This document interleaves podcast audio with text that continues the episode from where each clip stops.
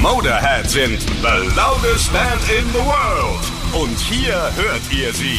Die besten Stories rund um Lemmy und seine Band. Erzählt von den engsten Weggefährten des legendären Frontmanns. Also, schenkt euch einen Whisky Cola ein und dreht voll auf, denn hier ist Ace of Spades, der Motorhead Podcast bei Radio Bob. Mit mir, Andreas Schmidt. Noch bis kurz vor seinem Tod, am 28. Dezember 2015, steht Motorhead-Frontmann Lemmy Kilmister auf der Bühne, um so seine Fans zu begrüßen. Roll. Das allerletzte Motorhead-Konzert überhaupt findet in Deutschland statt. Mehr dazu dann auch gleich. Bis zum Schluss mit dabei ist auch Ute Komrei. Sie ist 20 Jahre lang Co-Managerin von Motorhead und ist eine der engsten Freundinnen von Lemmy gewesen. In den letzten beiden Folgen hat sie schon verraten, wie sie das geworden ist, was sie alles für verrückte Sachen mit der Band erlebt hat. Wenn ihr das noch nicht gehört habt, dann hört da gerne vor noch mal rein.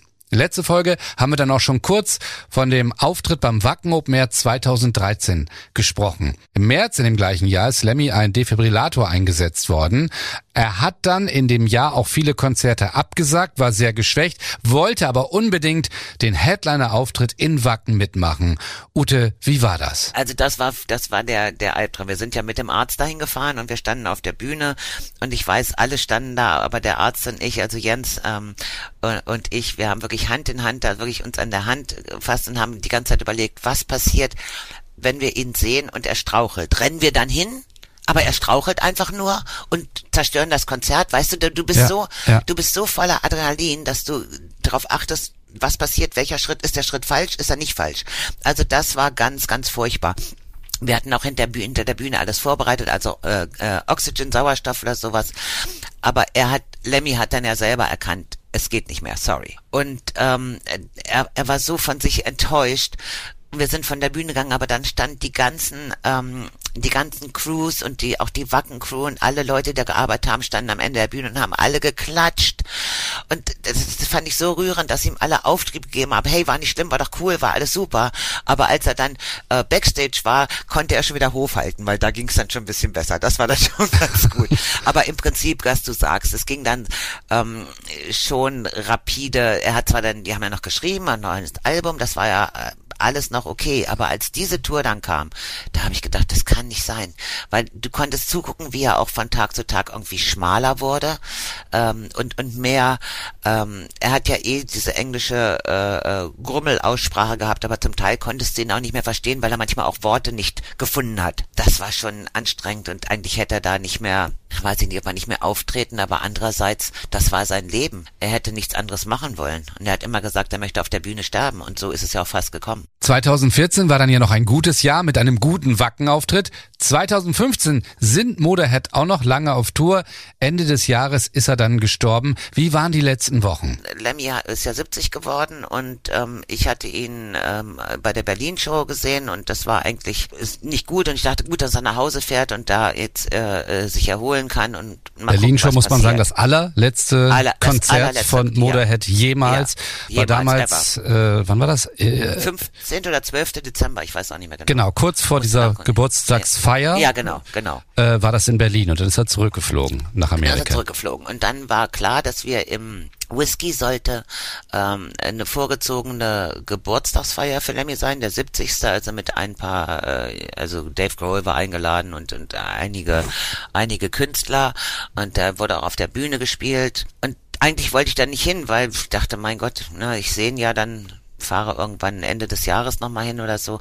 Aber dann habe ich überlegt, ich fahre doch besser, weil so wie er aussah, weiß ich nicht so genau. Ne, du hast ja so Gefühle. Ja. Ne? Aber du Und dann wusstest noch ich- nichts. Du wusstest, keiner wusste Nein, ein bisschen was über seinen Gesundheitszustand, sondern Nein, also nicht über den, hm? über den definitiven, nein, wusste, Genau. wusste wirklich keiner. Und dann bin ich also hingefahren und war auch bei ihm zu Hause und er hat gesagt, ja, heute Abend. Und da habe ich gemerkt, er hat überhaupt keine Lust. Und dann war er im Rainbow und dann mussten wir wirklich tausendmal hingehen und sagen, komm jetzt bitte rüber ins Whisky, weil die Show fängt an und das fängt an.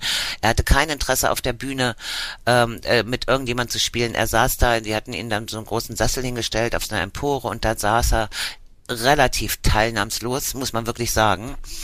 Und dann bin ich am nächsten Tag nochmal, bevor ich geflogen bin, hingefahren und habe gesagt, erhol dich erstmal und dann sehen wir uns Anfang des Jahres. Aber mir war klar, dass ganz sicher keine Tour stattfindet in der nächsten Zeit. Also das, das war einfach klar.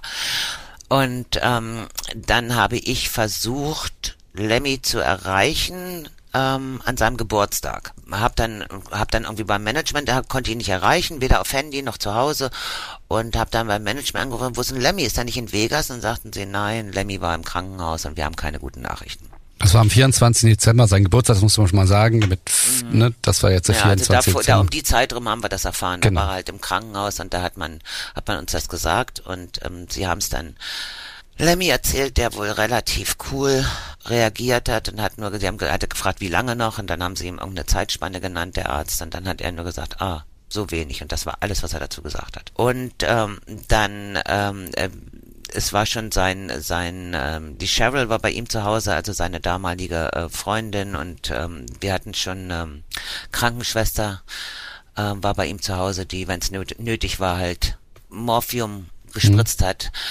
Ähm, und äh, also er wurde, sage ich mal so, er wurde schon betreut mhm. zu Hause. Und dann hat er äh, gesagt, er möchte noch mal einige Leute sehen. Das war ihm schon klar, dass das irgendwie das Ende ist in absehbarer Zeit. Und ähm, darunter war, also Ozzy Osbourne wollte er gerne noch mal sehen und äh, leider auch mich. Ich muss in, insofern sagen, leider, weil das ist schon ähm, ne, ein emotionaler Druck. Du fliegst also nach Amerika, dein Kopf ist nur voll. Ich sehe jemand zum letzten Mal, weil ich weiß, ich werde ihn dann nie wiedersehen. Mhm das war schon echt schwierig. Ich habe mich da auch sehr schwer getan mit der Buchung des Fluges ähm, und hatte dann mit ähm, mit dem Management war ich sowieso täglich paar Mal im Kontakt und habe dann ähm, mit Wendy Dio, die ja auch eine Freundin von mir ist, gesprochen und die sagte, du, ich gehe eh besuchen und ähm, dann sage ich dir, was der Arzt sagt, äh, wann du deinen Flug buchen kannst.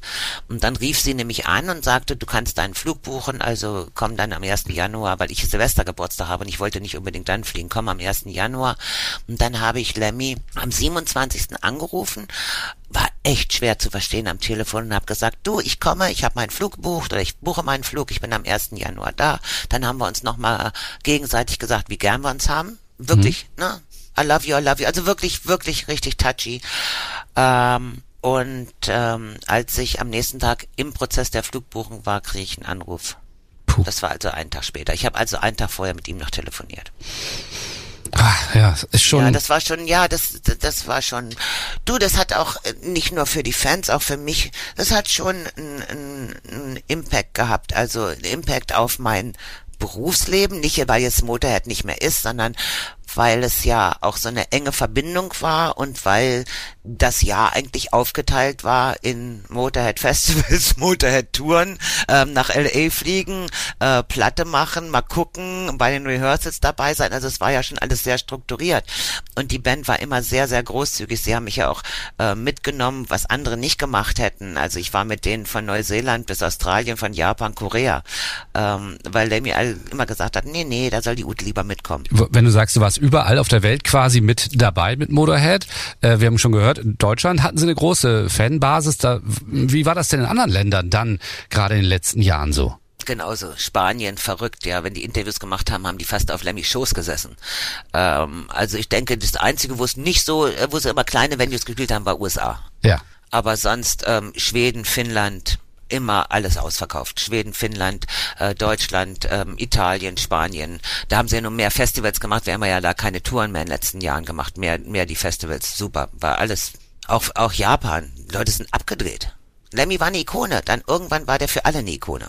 Aber leider ist diese Ikone dann am 28. Dezember 2015 gestorben. Was ist dann passiert? Also es war ja dann festgesetzt, wann die Beerdigung ist. Also Lemmy ist ja wie bekannt, sonst hätte man nicht so viel Asche äh, äh, verbrannt worden. Die Beerdigung wurde ja auf diesen 9. Januar festgelegt und ähm, das Management wollte nicht, dass es, also ich war ja auch bei Dio auf der Beerdigung und das war eine ganz andere Aktion. Da war nicht nur drei Tage Beerdigung, sondern da war auch, waren auch 3000 Fenster auf der Beerdigung.